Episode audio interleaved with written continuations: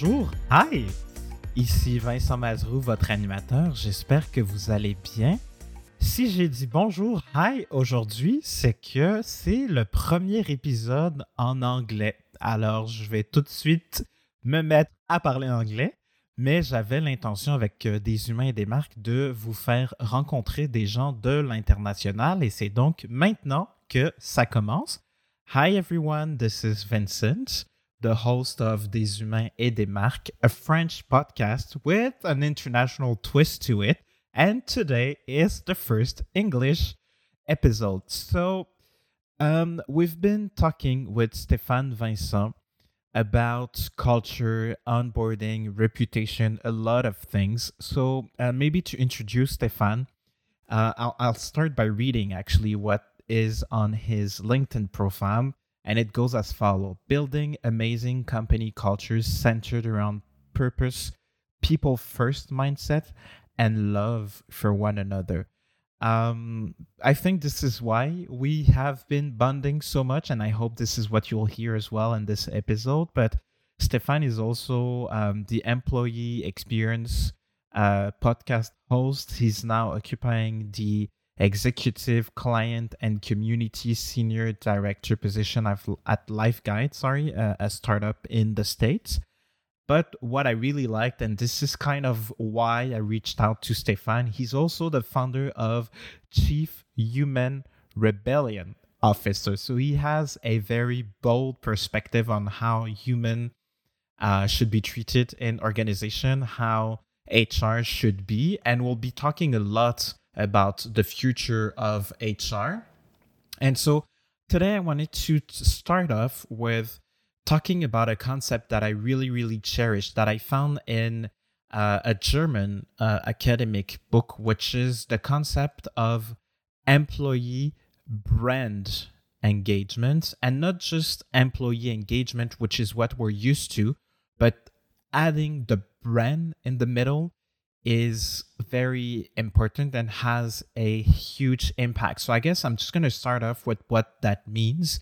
So it's basically saying that if an employee knows why the company exists, why he does or she does the things that she does or he does, is creating purpose, is creating sense, and is making the work more meaningful. And this is helping leading towards engagement but more than that protecting defending the company when the company is let's say under fire or something comes up in the media these citizen of the brand will actually be defending the brand. So more specifically if we look at those three pieces so you have understanding engaging. And when these two foundations are solid, then your employees can move towards being a citizen of the brand. So, what does understanding, which is why with Stéphane we've been talking a lot about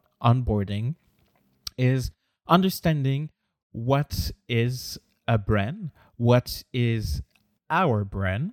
So, this is the first pillar. Then you'll have the knowledge. Do you understand um, what you do? Is it clear the role you're in? So it's a mix between knowledge and contribution. But um, do you understand what the brand stands for? Do you understand the brand promise to its consumer and employees? Um, in terms of contribution, well, do you understand your role? You know, do you understand how your role fits in that?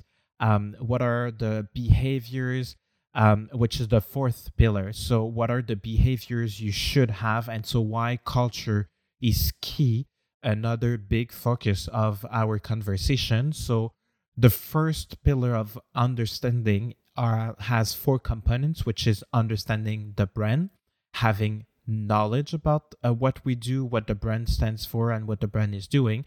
What are the behaviors that actually help us deliver that brand promise to our consumer, to our candidates, to our employees, and how me as an individual, as an employee of that um, organization, how can I contribute? What is my role helping to do, achieve the company do?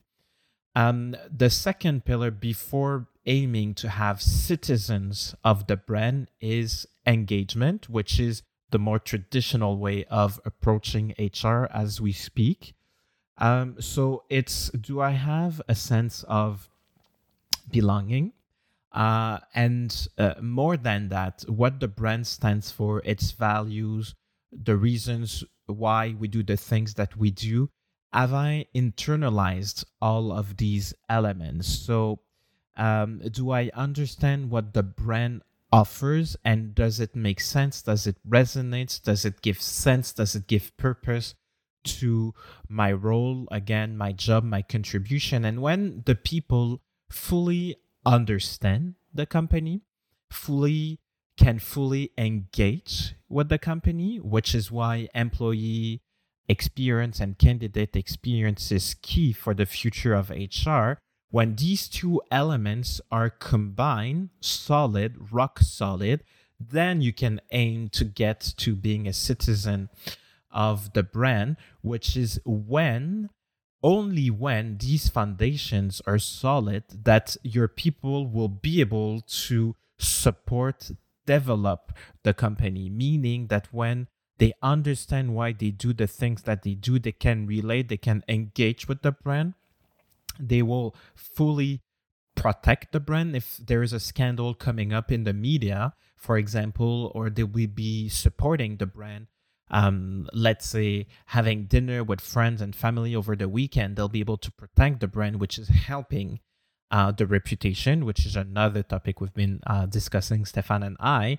And the cherry, I guess, on the ice cream is developing. So, developing the company when we all aim for innovation, creativity will only come when we fully understand and when we fully can engage with the company.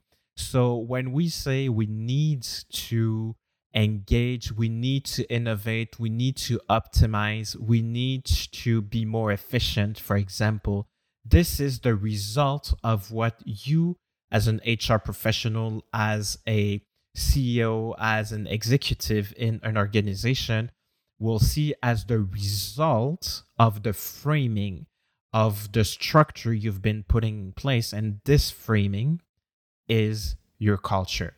So, expecting people to deliver on the brand promise without having these two strong foundations again of understanding and engaging engagement to the brand sorry voila it's now time for the conversation between Stéphane and myself. I hope you find it useful.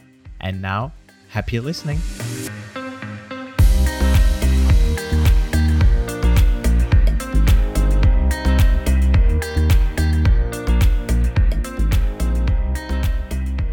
Bonjour, hi, Stéphane Vincent. How are you? Bonjour, Vincent. I'm good. Thank you. How are you? Good, thanks. Thank you for being my first uh, international English speaking guest. My, my pleasure. We could even do it in French, but my English is probably better than my French nowadays. Yeah, because you've been you when we were preparing this interview, you said to me that you lived in Montreal and in Canada for uh, two years, or at least twice, I think, in the past. For a couple of years, yes, yes. I'm originally from France and then moved to Canada when I was, I think, 28. Yeah, and then before moving to the States. Yeah, which is funny. So we're two francophones speaking English to an English audience, but that's because you've been doing most of your uh, HR professional career uh, in English in the States, which is what I think is very interesting for this episode to have a uh, an American perspective uh, on this. So thank you for being here. It's my pleasure. Um, so while we were preparing this uh, interview, you said to me uh, I'd like people to leave with that. So I guess we're just going to start off with that, okay. which is um, so the right hand man of a modern CEO should not be the CTO, nor the CMO, nor the CFO, but it should be HR. Why is that? It's I know it's a bold statement, but I really believe that nowadays, at least for the you know, looking forward um, or the forward thinking companies, it's really important to make a big statement that you are putting your people first, right? Among all the stakeholders in the organizations, the investors, the customers, the employees, the contractors, vendors, um, you know, even just the community at large or the environments, by making that bold statement that your people leader is going to be the right hand person, man or woman, of the CEO. By doing this, you make a very strong statement that people come before a chief revenue officer, a chief financial officer, a chief marketing officer, chief technology officer. Um, now, no, it's it's about statements. I would understand that even for politically political reasons, just made not to alienate everybody else in the C-suite, but at least, at least, at least, you need to put the chief people officer or the chief human resources officer at the same level of uh, all the other uh, C-suite executives, at least, if not on the top. And so, why would that make a difference moving forward? Well, it's a statement internally, first of all, that you put mm. your people on the top of your priority list. Mm. Right. And it's not just the saying it, it's actually acting on it. And then you really need to empower your people leader to run those initiatives. But it's important for that person to succeed that that person really has a true understanding of all the different aspects of the business, not just the people function, but someone who either has been exposed to uh, other areas of the business or has been working with other uh, areas of the business as well. And you know, through my uh, different uh, projects around you know HR transformation and people first culture and so forth, um, I've met a few CHROs or you know CPOs, chief people officers, who actually come from a non-HR background. They come from mm. an operations background, a marketing background, so they understand the other parts of the business, uh, and then they can really shape the people function around those different aspects of the business. Because ultimately, the people function serves the business. So if, mm. as a leader, you don't really understand all the different fa- facets of the business, you're not going to be able to succeed to the full extent in that role. So that leads me to culture being the number one priority or being, um, well, making a product that or or offering a service that will be different because it comes from your people. And i like to say most of the time that your how is your people and your how is the only thing that can make you stand out have that competitive advantage. And this how is the way you do thing and the only thing especially nowadays um, is your people right so culture becomes a key element if not the number one element of a modern successful um, business yes you know you have the the hierarchy of uh, simon sinek you know the why mm. the how and the what and the why is really why your company is in business and it's mm-hmm. not about making money it's about serving a higher purpose right? And then the how i agree is how you're going to create the framework for your people to succeed to achieve that goal and that purpose and to fulfill that purpose? And then the what is how what you're going to put in place in order to make it work. Mm. um, so that's that's very important. Now the culture is basically a product. So if your if your company is either you know selling a product or selling different services the culture itself is a product internally. It is what you sell to your current employees. It is what you sell to uh, potential candidates as well Mm. Right. So you want to make sure that first of all you have a genuine culture that you don't promote something that doesn't exist because the worst thing that can happen is to have you know a so-called employer brand that you're just going to promote online through some fabricated testimonials and such. And so candidates are going to be excited. They go through an interview process. I mean, usually when the culture is somehow dysfunctional, you can have some hints you know throughout the interview process that eh, it's not really exactly what it was uh, marketed as it was. Um, but you know clearly when you get there you don't want people to after their first week to think why in the heck did i come here? Right? So it's very important that the culture itself is genuine. You don't want a defect product that you sell to your customers because you know that would upset them. And that's exactly the same with uh, your people. You don't want to create or to sell an idea that actually is not real. But so why is there a major difference still between what I call breaking promises. So we would never or try to avoid as much as possible to to not break a promise to a customer because I mean I, I and I understand the financial perspective of it in terms of attraction, the cost of attraction and the cost of retention and reputation and everything. But then why is that that for employees we don't see it that way? Well, I would say for more conventional or traditional companies, or like old school companies, um, people are just replaceable. Mm. Right? They don't really care. Like if, if you don't want to to work here, fine, just go and we'll find somebody else. While a granted you can say yeah customers are replaceable as well but the thing is customers bring money to your organization right? Again, if you think of conventional, traditional thinking, when you have people, the money go out to those people to pay mm. them for their for their work. The money doesn't come in from individuals, while the money comes in from customers, right? So that's probably why, in my in my mind, you have the, the, the, the dichotomy in terms of thinking. Yeah we wouldn't do this for a customer but we can do this for for an employee because you know what? You're replaceable. We can just find somebody else. Mm. but and that's funny because when you said the the uh, the head of hr should be uh, well aware of what the business is doing that's the power of onboarding people because onboarding people um, after the integration uh, after the welcome sorry the, the the integration piece is so key and important because if we want people to actually innovate optimize our processes expenses generate new ideas uh, gain creativity in terms of what comes next which is exactly linked to the value proposition of the business investing in our people is investing in the success of our company right? I, am assuming you would agree with that. I completely agree. Again, if, if you if you just to continue the analogy between product and culture, right? Mm. When you sign a brand new customer, the onboarding of the customer is critical to the long-term relationship between the customer and the company. So if you sell a product, you just don't want to, okay, he's hand out the product and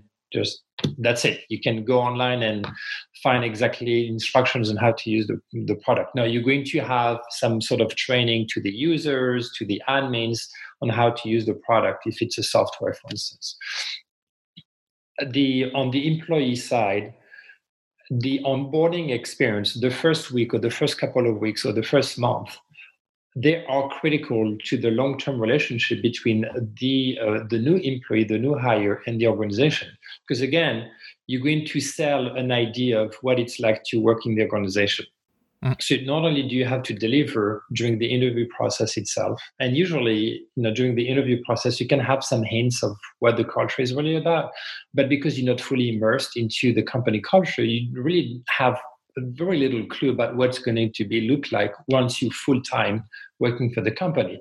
So the, the first week, especially, but you know mostly the first six, 30, 60, 90 days are critical mm. because you want to get the person up to speed, but you also want the person to be as excited after 90 days as he or she was when you know they joined the company right and that's all often and again in not forward thinking companies that's mm-hmm. where the the like the the breakup starts right people are excited to come on board and then either the boss is not there or they just by themselves even from their very first day they just have to figure out things on their own or they realize that you know there were a few things that were promised to them that actually are not transpiring when after they start with the company so all of this together really the first 90 days are critical on both sides right it's critical mm. for the company to really make sure that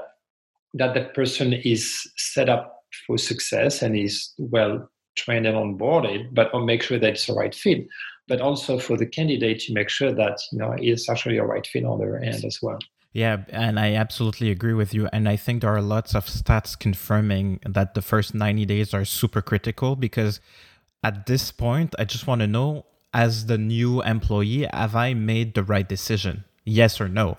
Which is funny. I like the way you call it because you're saying it's a breakup. You're starting to break up the relationship if what you've been promising at first isn't there um, and the person will fully realize, which I think is uh, fascinating because the reason why, also in my observation, um, the reason why so uh, the salary and the benefits are so important and crucial at the step of recruiting is exactly that. The only tangible thing I can actually base a real clear decision upon is salary and benefits because the rest how the team is, if the values are just on the board or they're actually uh, living and breathing, the people are actually living and breathing them, or all these things uh, are intangible until I open the door and come in on the the first day, which is exactly what in the first ninety days I'll try to um, validate. Right. Right. And think about it, at least from my experience, and even from you know companies that I've I've talked to uh, as well, it is usually you have the first you know, the the first ninety day assessment, and usually it's a one way assessment. It is the mm. company is going to assess whether or not you are succeeding in what is expected of you after you join the company, right? And very rarely is it a, a two way assessment where we want to make sure that you know you as the new hire are assessing us as the organization to make sure that we are actually you know, delivering on our promises. Right? It should be a two, it should be a two-way assessment, just a one, not just a one one-way assessment. Because that's your sounding board. That's the perfect moment to actually validate if what we say is what people experience because the still at that stage the first 90 days the person is seeing the forest still while you will probably only see the tree right? So you'd have a clear reflection of who you are um, and see how it's perceived because a brand is literally the connection right in the center in the middle of what we say what we do so the company and how it's perceived and the key is to actually align these two right? Uh, ex- exactly yes. You know the company i, I work for like full-time my full-time job is uh, LifeGuides and so we we have a culture committee that is made of different uh, different elements of the business like you know uh, the executive team and then um, some um, some other uh, elements of, of, of the business. And so we created a like an onboarding experience checklist, not just an onboarding checklist. Oh yeah, so we need to create an email. Checked. We need to create a business call. Checked. We need to give access to like Asana and whatever. Checked. No, it's hmm. really the entire experience as a whole. And what we came up with was the first the first week, the new hire doesn't work the first week, the new hire learns about all the different elements of the business. Now, the, the, so there's there's an immersion into the culture itself. So we have a culture deck that highlights, you know, what our core values are, but also what are the expected behaviors, which are the core values, um, and so what it, what is accepted and what is not accepted, uh, beyond just acceptable, but really accepted uh, as an organization. Mm-hmm and then so the new hire meets with all the different parts of the business our you know, um, tech side our sales side marketing um, et cetera et cetera. And then they do also um, so they have a, a, daily check-in at the end of the day with the manager just to make sure that you know just to have a, a, a pulse of how the day went. And um, you know they also do some, some job shadowing with uh, not only the people within their teams that they will work with and maybe in some similar roles but also job shadowing with people from other teams that they will collaborate with so that they have a mm-hmm. better understanding not just for like a you know 30 minute conversation but really by spending two one or two hours job shadowing other individuals to really understand what their role is and how they contribute to the overall company success so that they know how their own contribution is going to bring something to the table. Uh, and then at the end of the first week, we do a um, uh, a graduation party as well for the new hires, just to you know like mark the instance for them to uh, go from like a, a new uh, a new hire to a, to an employee.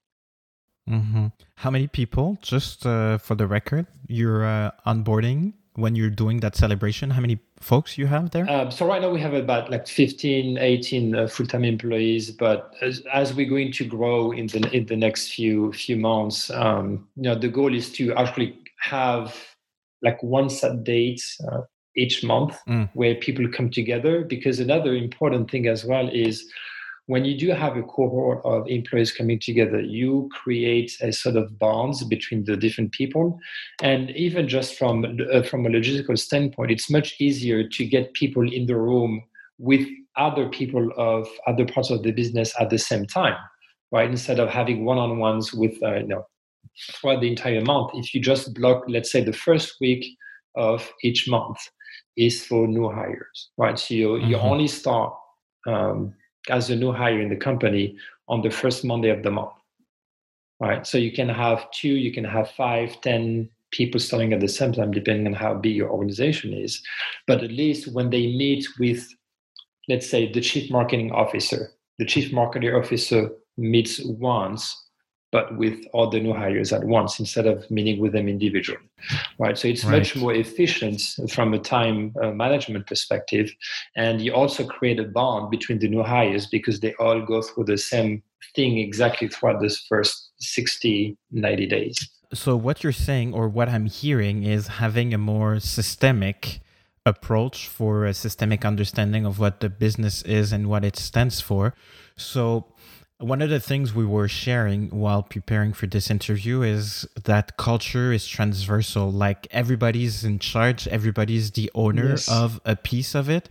So I don't know if it's a question, but um, culture should be in everyone's hand, I guess. Uh, and I'm not sure how to, to put it, but what's your take on this? Meaning that culture, what I'm trying to say is culture is not an HR thing. No, I think that's what I'm trying to say. Yeah, correct. Yes, uh, the I mean, usually the the values of the organization are just a reflection of the values of the owner or the founder, right?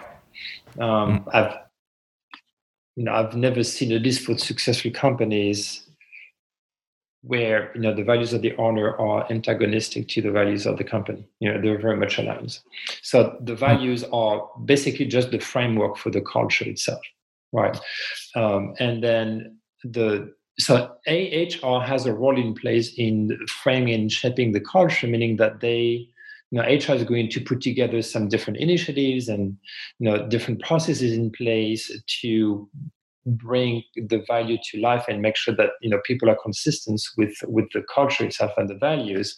But each individual contributor in the organization and whether they're full-time employees part-time employees contractors and such their behaviors dictates what the culture is going to be to be like right? So the values are the mm. framework uh, mm-hmm. HR is sort of the quarterback or you know the driver of the vehicle, and then everybody else actually is making the, the culture you know move in one or another direction.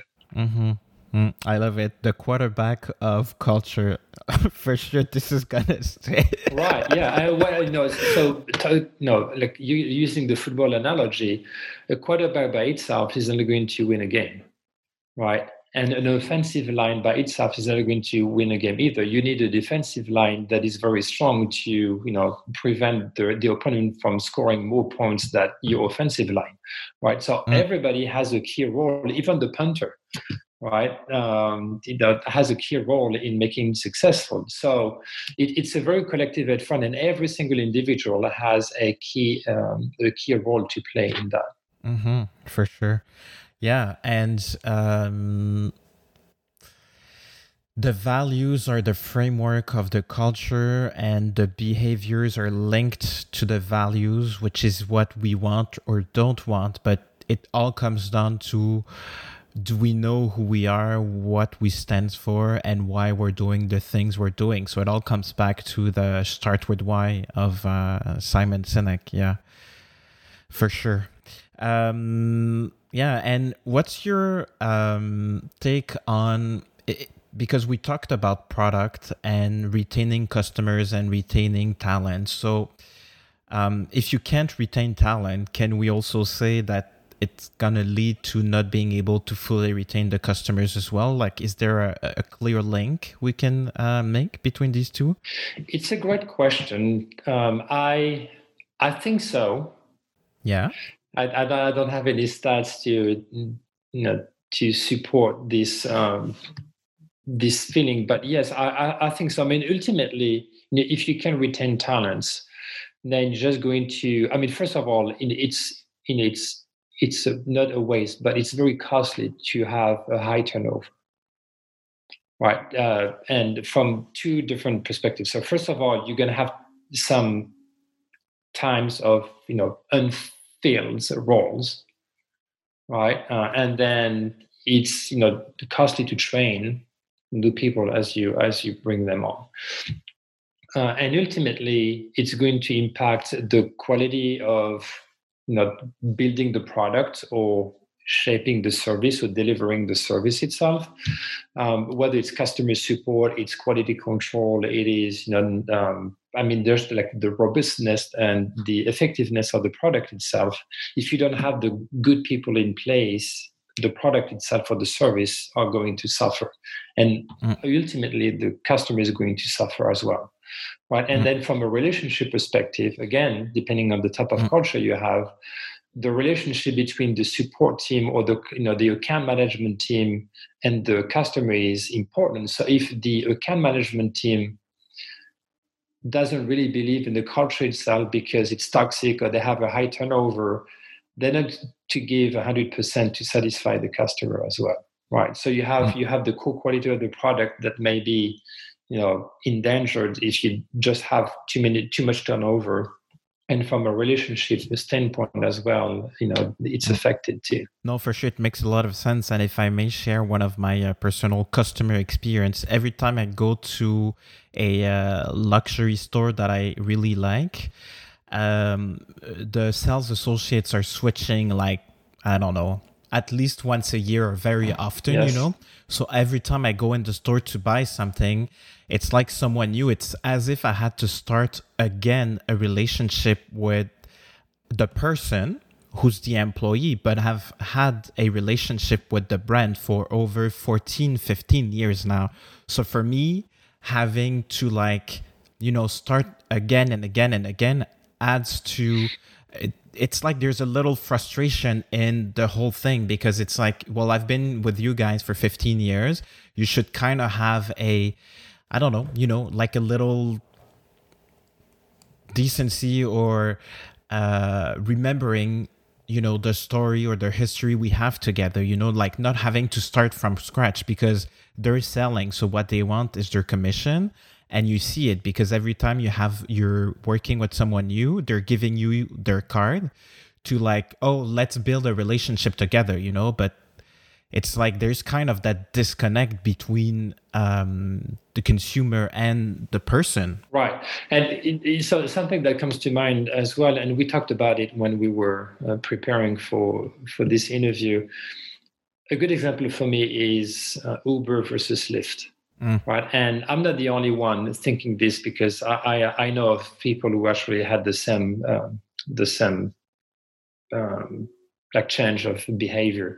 So, you know, Lyft is slightly uh, slightly more expensive than Uber in most of the rides. It's just a few cents here and there, maybe 10, 15 cents here and there. So it's not a huge uh, price difference.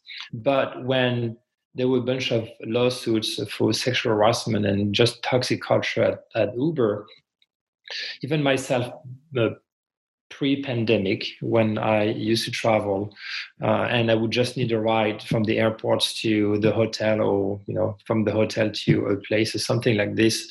Um, I would I switched completely. Uber was my you know my um, my first choice, and then after that i just switched to lyft entirely right even though i may have to wait five more minutes to get a, a Lyft versus an uber i would just go with lyft because they didn't have any issues now i don't know if you know it's better but at least uh, it's not exposed as it was with Uber. So going back to the customers as well, and that we were discussing, I mm-hmm. believe that just the the outside perception is very important as well. Not attracting talent or retaining talent, but also uh, attracting and retaining customers too. Yeah, for sure. So should reputation because you said you're working in a company for now where you guys are 18 people in total so should um, reputation, your employer reputation, be a concern no matter the size of your company? Or would you say it's more because we've talked about Uber and Lyft? So, or would you say it's more of a big company uh, prerogative, or should every company actually care about that? It's a good question. I don't think that you should be concerned about the reputation the reputation is just the uh, it's the outcome of having or not a good culture you should really focus on you know how my people are you know living on a day-to-day basis the values that we you know we've put in place uh, whether or not they're fully you know, empowered to succeed in the roles and serve our customers and such and then the reputation is just the outcome right so if you just focus on the reputation itself you're just going to do more like a crisis management control more than anything else. But it's not going to address the the root cause of the problem if there's an issue, right? So you really have to focus first on what is the product, which is you know the culture as we talked about, uh, and then get just a reputation, how people think about how people are living the culture internally or how it's perceived externally is just an outcome or result of you know your your attention to the culture itself mm. so spending additional dollars on let's say glassdoor or Indeed to manage our reputation uh, what do you think of that rather than spending money on uh, culture initiatives what has the best return on investment? Yeah, so you know, Indeed and Glassdoor. Uh, first of all, there are very interesting um, you know, elements for candidates just to have a sense before they get to talk to humans in the organization, right? And you know, I, I I've done it before. I know that a lot of people do. Is just looking at the reviews. Now, you know, you you, you cannot control that's the beauty also of glassdoor and is that as an employee mm. just cannot control you know the negative feedback on the culture uh, but it gives you a, a, glimpse of what it's like right it's not 100% accurate but at least it gives you an idea um, but for me even what is the most important is not so much you know having great reviews but when you have a negative review is how the organization responds to that negative review. It cannot be robotic because it's not genuine it's not like a human. Um, it cannot be aggressive either and i've seen some aggressive responses like oh well you didn't you didn't fit because you were not producing so you got fired so you, obviously you know you you're unhappy with that because we had to make the decision to let you go that's not a that's not a a, a way to answer that issue uh, as well. It's it's more about you know like empathizing with the feedback, the negative feedback. So that's one thing. For those that answer feedback. Right. For those, because... yes. And, and uh, most organizations actually don't. So, you right. know, from Glassdoor and, in, and Indeed specifically, it's more about the responses to negative feedback versus trying to manage as a whole what, you know, what it's like. Uh, and I've seen, you know, you know many people can even see when it's fabricated feedback something that either you just created or you asked some other people just to put like a fake mm, uh, mm. You know, review on on those platforms so yeah. you know the it's not so much about really like spending a lot of resources or even money into this it's more about you know uh, making sure that you respond in the positive and human way to negative reviews but at the same time when you look at the companies that have top ratings, right? It's just because they're doing the right things. So you know the reviews on Glassdoor and Indeed are just again a reflection. It's a result mm-hmm. of how your company, how your culture is performing. Yeah, meaning that if there is something rotten, what you should do is try to fix what's causing the issue, and there, out there, is a reflection of X, Y, Z. But what really matters is, can we look at ourselves in the mirror and yes, take and leave some of it, you know, but what's the core behind the way, let's say, the message or the comment was left on Glassdoor? What's the core of that message? And is there a trend? And if so, then what are the questions we should ask ourselves as an organization to actually, um, well, move, try to fix whatever seems to be an issue for um, our people? Yes, Yes, and uh, you know it, it's it's not damage control. I think it, it's good to even just acknowledge that you know the culture is far from being perfect, and you just welcome negative feedback, and you're going to work on it. So the, again, the way the organization responds to those negative reviews tells a lot more than I think the positive reviews. Mm. And do you think, um, in my perspective, or if I go back to the French Quebec market and compare to the American market or what you know, uh, I know Glassdoor here, even for big corporations, is somewhat there, you know, but most of the companies won't have uh, a strategy for Glassdoor or even their reputation on a larger scale. And so, would you say in the States people are more aware?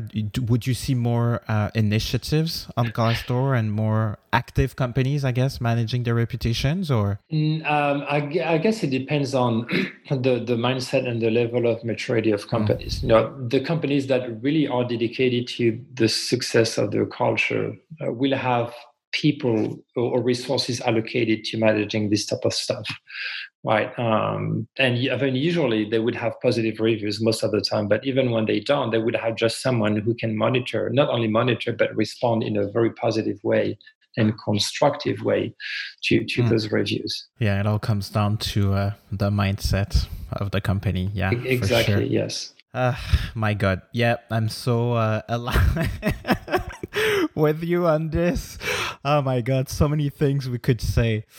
Um and so, what's your take if we look at the future of HR?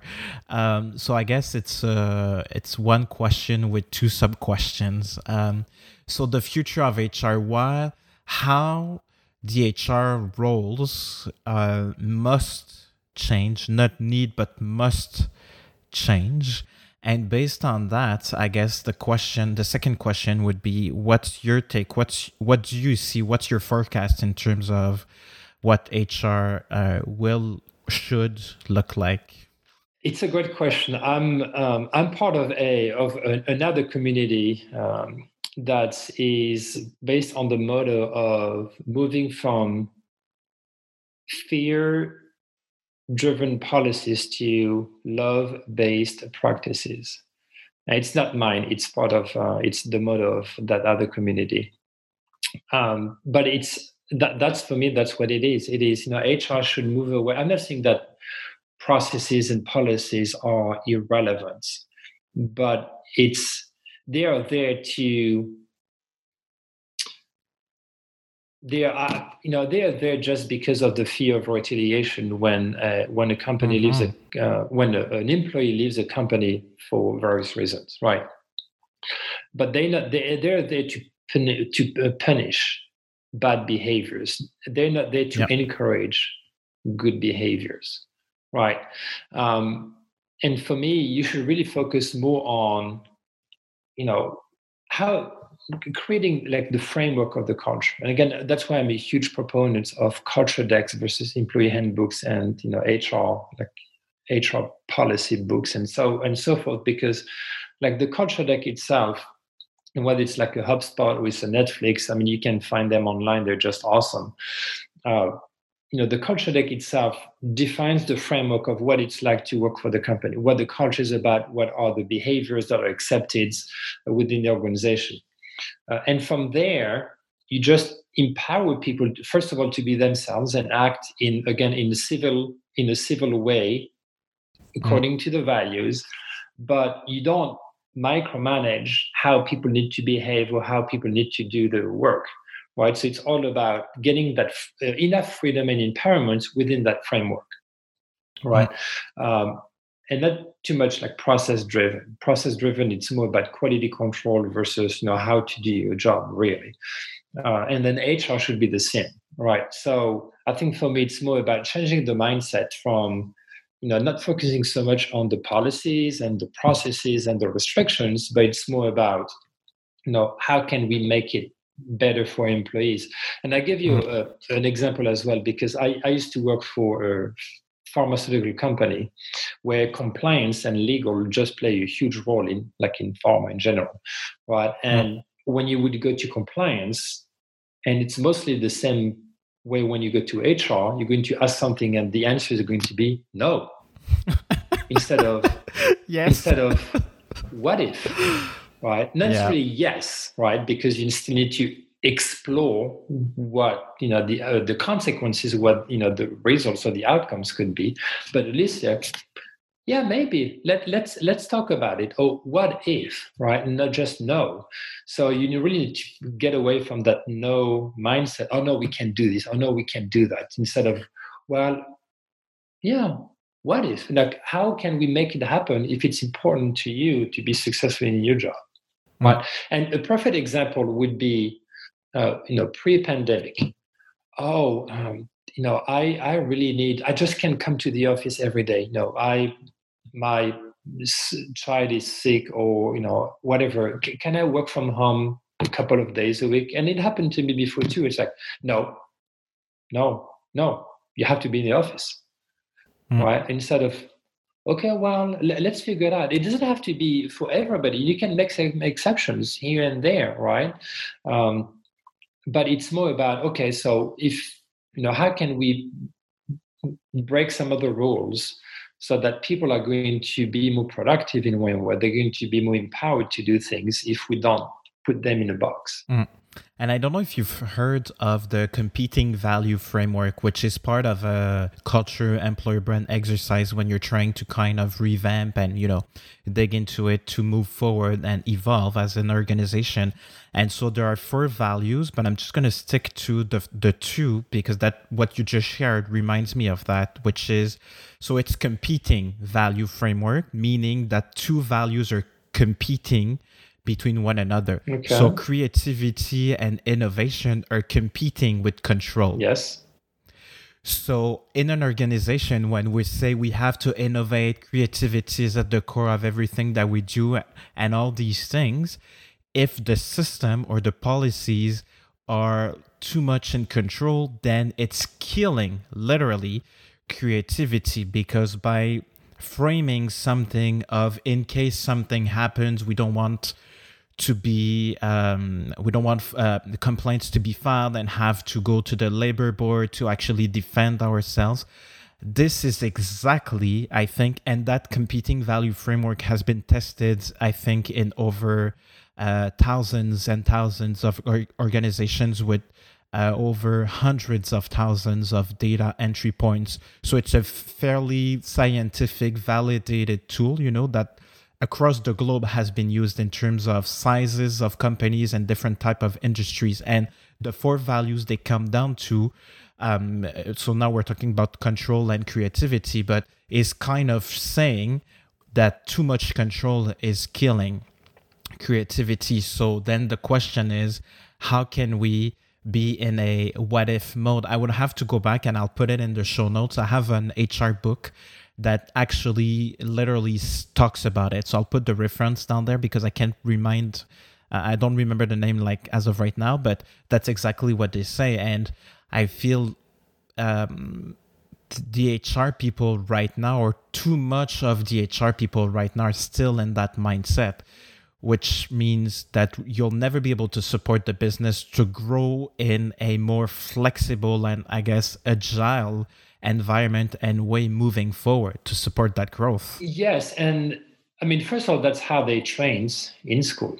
Yeah, right? Yeah. Or even just you know to be very provocative. That's how they're brainwashed in school, right? So it is, um, and so we talk about you know the future of HR uh, before, and I, I believe that the future of HR is just a it's just a like a, a melting pot of different backgrounds, mm. meaning that you know more and more in organizations, as I said previously as well, the the CHRO or the CPO doesn't come from an HR background right but that person if not coming from an hr background is surrounded by some hr professional and experts in some areas. You know, whether it's like rewards and compensation, it is purely HR policies, it's talent acquisition, whatever. But even talent acquisition is much more marketing than it is HR, really. So, you know, I really believe that the future of HR is a, like a melting pot of people with different backgrounds. You know, again, like if you're in talent acquisition recruiting, your background, in my opinion, should be more in marketing and sales. If you in employer branding, right? That's purely marketing right? In communications. If you are in communications it's much more like internal communications much, much more like journalism than hr if you are in you know rewards and compensation and awards and benefits and things of that nature yeah maybe it's it's in it's hr but again the chr or the people uh, office chief people officer doesn't have to be an hr person right? You just need to bring like a few hr experts in some areas and then bring other perspectives in other areas because you're going to move from the no policy to um, to the uh, what if right? Oh yeah maybe we can do this. Let's explore. Let's discuss. Yeah and i would add one thing that i've discovered uh, i would say two years ago which is design. Not design in the sense of visual design even though that's helping uh, but design and what it really entails meaning, structure, and a way of approaching things. Because in design, you have product design, service design, human centered design, which is uh, my school. Um, yeah. But it's so it's what you put in the middle and then how you approach situations and how you strategize or develop tactics and solutions, but based on what you put at the core of everything that you do. So it's um, a perspective I guess you choose to have, which from the traditional organizations, uh, old school, uh, we were talking about money probably at the center of everything.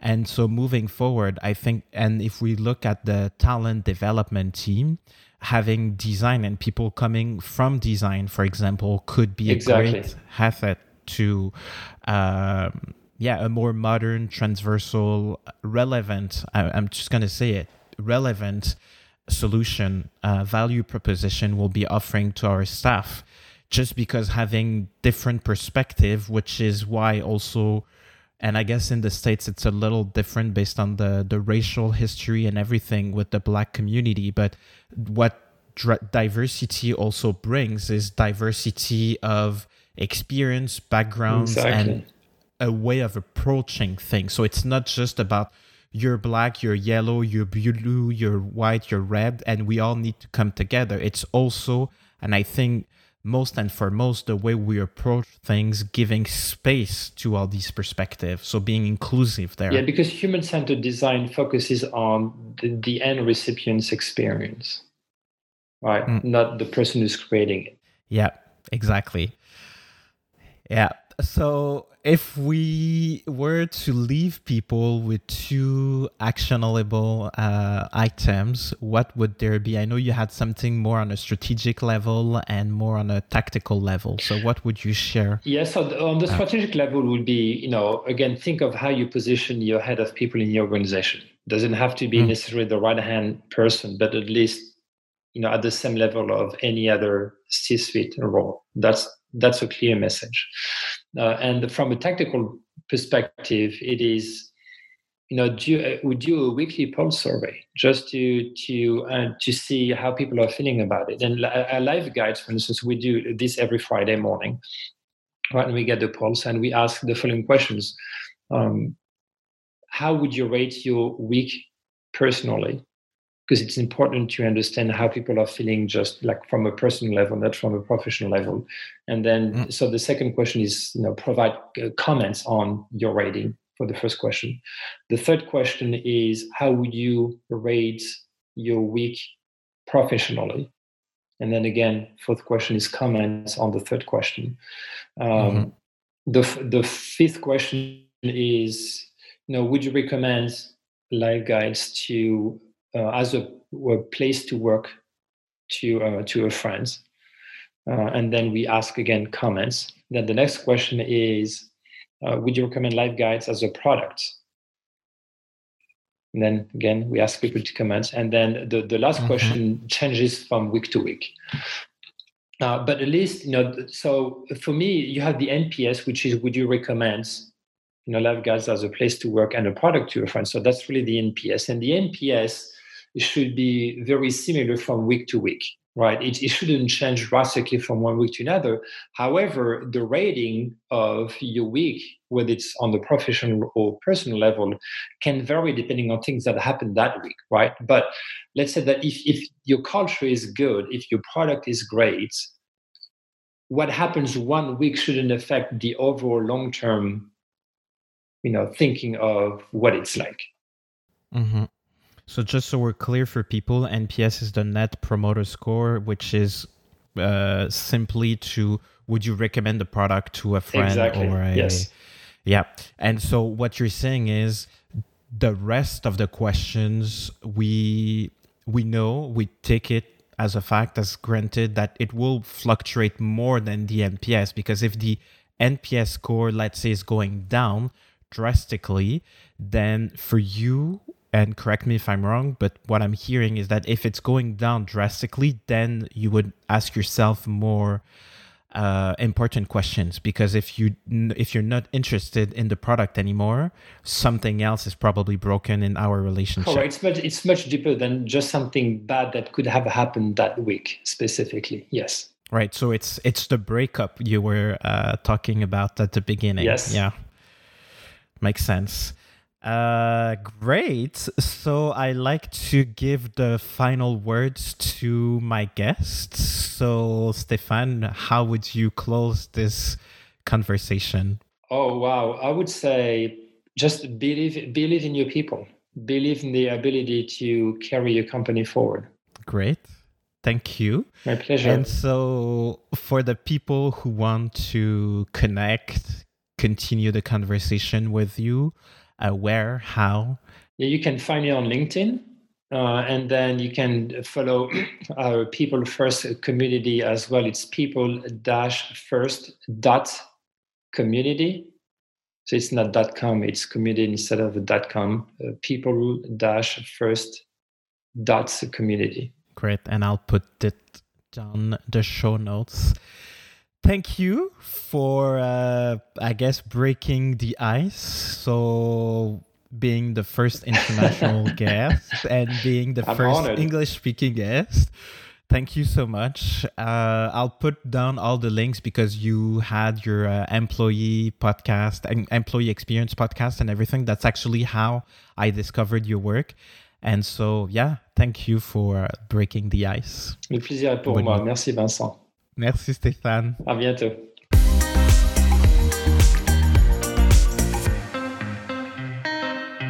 I hope you had fun listening to Stéphane and myself. I hope you found it useful, that it sparked maybe some new ideas, some new light into the future of HR. I guess I'm just going to go back to um, one element really. Um, Still, uh, in 2021, a lot of people, a lot of companies see investing in their people as an expense. They're not seeing it as an investment. Um, when I talked about uh, your your how your people is your difference, your competitive advantage, your um, motor moving forward, what will generate new ideas, I think it's very, very important to fully understand that because it took me years as an HR professional to fully understand that. So if I if if I can, you know, have you guys leave with one little golden nugget, I think this would be the one. Um, so that would be understanding that investing in your people, investing in your how, investing in their training is investing in your ad- competitive advantage, is investing in maintaining, is in ensuring you're maintaining your competitive advantage, your place in the market. Because we could all have a great product, we could all have a great marketing, but in the end, the only tangible thing that will always make us stand for who we are, what we do, is how we do things. And how we do things, again, is our people. So saying that stopping spending or not being comfortable spending in investing in your talent development, I think moving forward is a big um, mistake. So I guess I'm just going to leave it at that because this episode is long enough. But I think if there is one thing really that I would want you guys to remember from this episode is that investing in your people is uh, key moving forward. And as Stéphane said, believe in your people is what uh, will make you successful moving forward. Voilà, c'était tout. Thank you so much. À bientôt. C'est la fin, chers auditeurs. Alors, merci infiniment d'avoir été des nôtres. J'espère que cet épisode a été utile et pertinent, que ça vous a aidé un peu à comprendre comment la marque, la culture sont des catalyseurs de performance, des générateurs de performance. Et je vous invite maintenant à continuer la conversation avec moi sur LinkedIn. Donc Vincent Mazrou, Mazrou ça s'écrit M-A-Z-R-O-U. Vous pouvez m'écrire aussi au Vincent à commercial attribut pas de T à la fin .ca. Et puis vous pouvez nous laisser des petits pouces bleus, des petits pouces en l'air, des étoiles un peu partout où il y a possibilité de laisser des commentaires. À très bientôt. Bye là!